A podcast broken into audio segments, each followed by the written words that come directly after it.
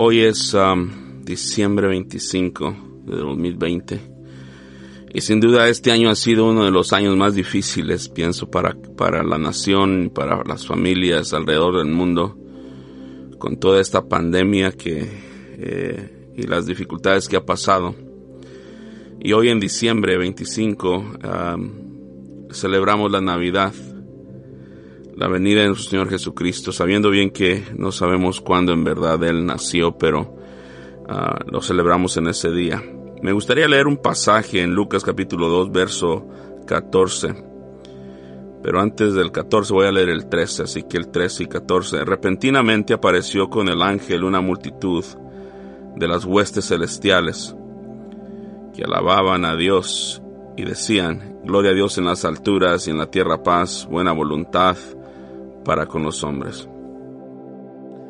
Es interesante el cómo el Señor mandó a estos ángeles, los cuales eran ministros del Señor y en el pasado podíamos nosotros ver que cuando un ángel se aparecía muchas de las veces era, era para destruir o para traer un mal mensaje o un mensaje de justicia o de ira ah, de parte de Dios.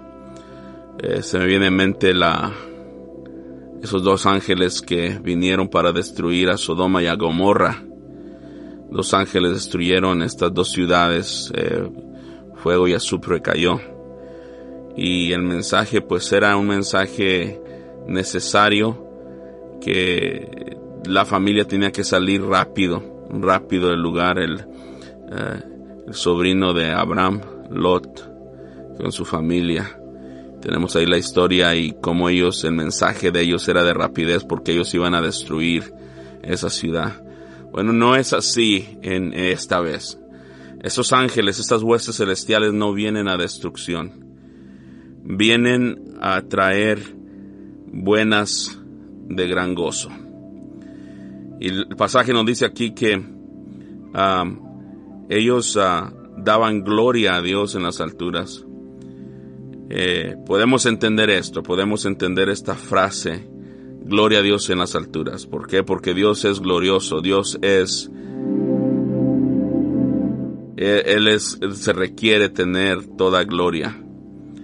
Sus atributos ah, son gloriosos, su amor, su poder, su sabiduría, todos estos son excelencias, excelencias de su presencia, de sus atributos.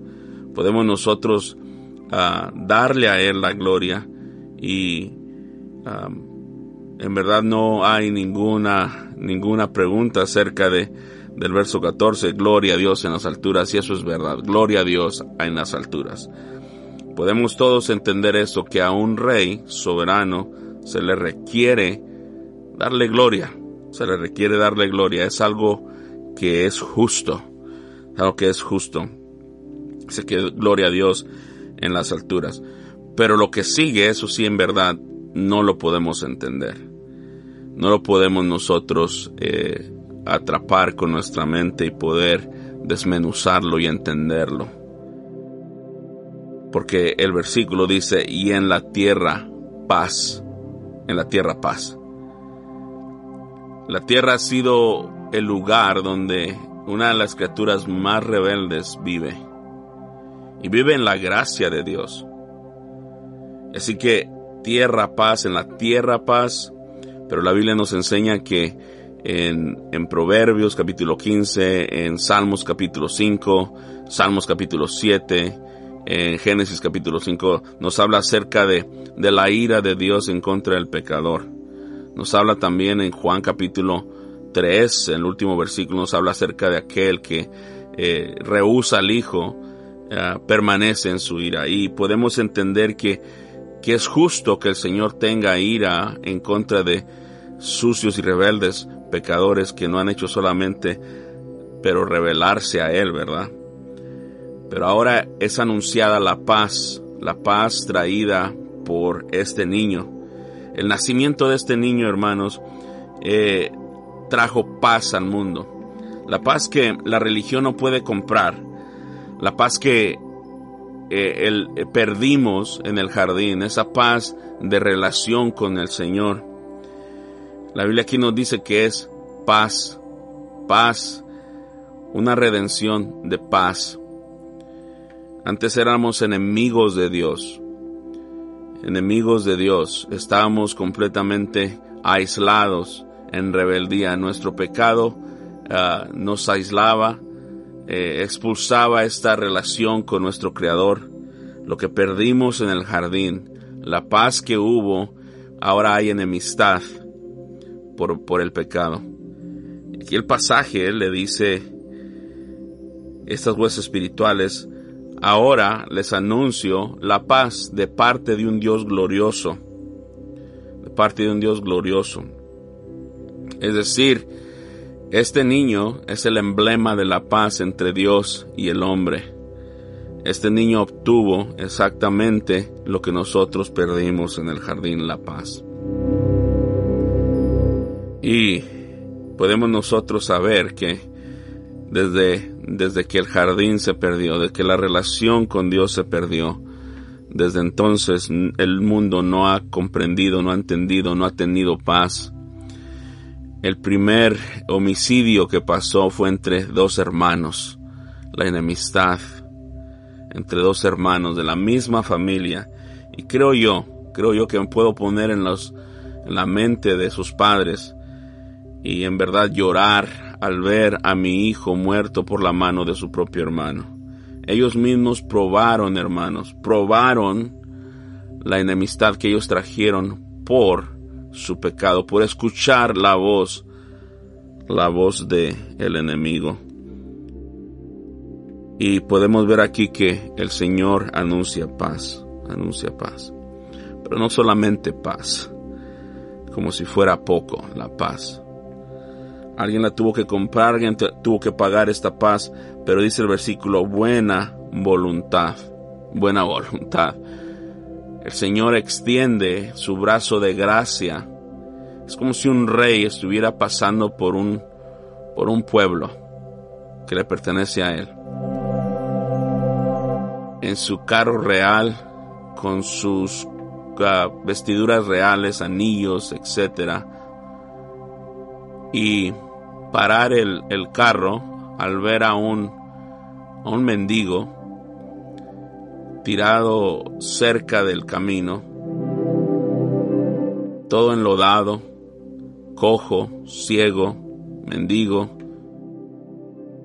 viviendo en, en el lodo.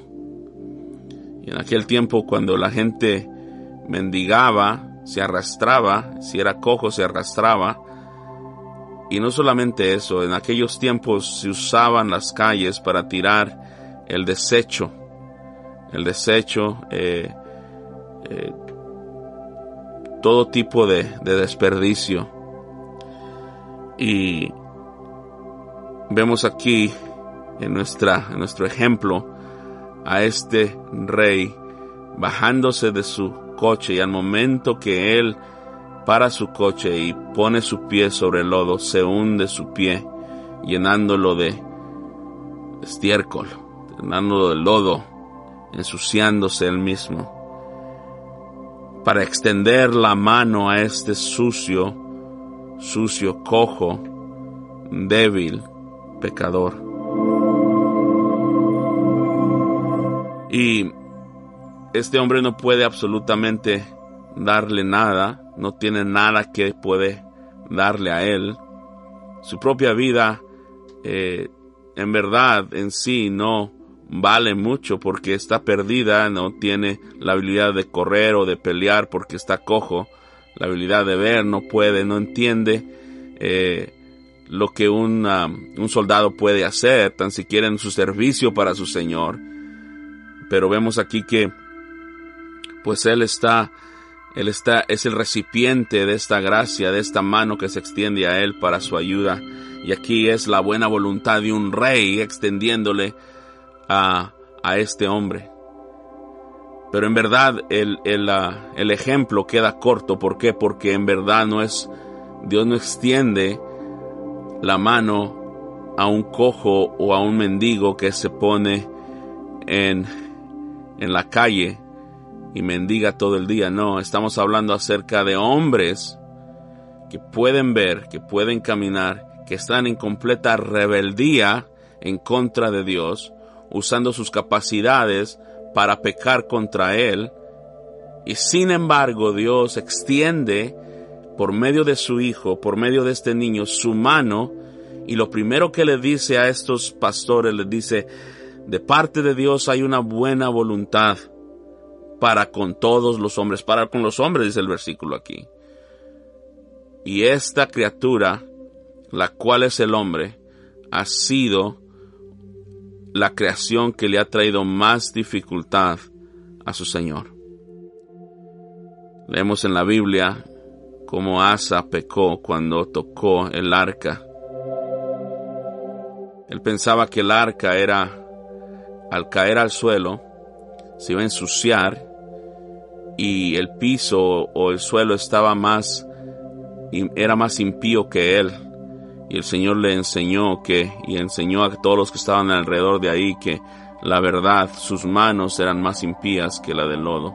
El lodo y la tierra obedecen a Dios. Él manda lluvia y se hace cenagoso, se hace un lodo. Él manda frío y el, la tierra voluntariamente se hace dura, se enfría, pero el hombre no es así. El hombre no es así. Dios manda bendición tras bendición tras bendición y el hombre duro, duro de servicio, rebelde en contra de su creador. Y vemos aquí la buena voluntad de Dios para con los hombres, sin diferencia de rango, sin diferencia de si es hombre o mujer, Dios tiene buena voluntad para la creación rebelde. Y esta es el emblema de es el emblema de el hijo de Dios, del niño que nació en este pesebre. Y en esta Navidad, hermanos, cuando recibimos de nuestra familia, de nuestros padres o de nuestros hijos regalos, dádivas, sabemos bien que alguien ha extendido su mano de buena voluntad para con nosotros, nuestro Creador, dada en Cristo Jesús. Para eso podemos nosotros darle gracias a Él, como una persona puede vivir para sí mismo sabiendo esta historia. Que a Dios le costó su hijo, le costó su hijo. Se despojó a sí mismo se hizo como hombre. Sus pies, al bajar, penetraron en lodo cenagoso, en lodo sucio donde nos encontrábamos en rebeldía. Y su pie se hundió. Y podemos entender nosotros la gloria de Dios, pero en verdad no podemos entender la paz de Dios en Cristo, su buena voluntad. Yo puedo entender si el Señor mañana o ahorita me mandara al infierno, si se, abriera ahorita el piso y fuera yo directamente al infierno. Yo entendiera eso. Yo he pecado en contra de Dios. Pero lo que no entiendo, lo que todavía no entiendo es la gracia del Señor. ¿Por qué me salvó? Creo que Efesios da respuesta a esto, ¿no? Por su propia beneplácito por su deseo. Y en esta Navidad recordemos el beneplácito, la buena voluntad del Señor para con nosotros. Gloria a Dios en las alturas y en la tierra paz, buena voluntad para con los hombres. Que el Señor les bendiga, mis amados. Que el Señor les siga bendiciendo en este día de Navidad. Que recordemos que la paz que nosotros gozamos fue pagada en el Calvario a gran precio y que de tal forma nosotros podamos vivir. Que el Señor les guarde, que el Señor les dé gozo y paz en este día festivo en el cual celebramos la venida de nuestro Señor y Salvador Jesucristo.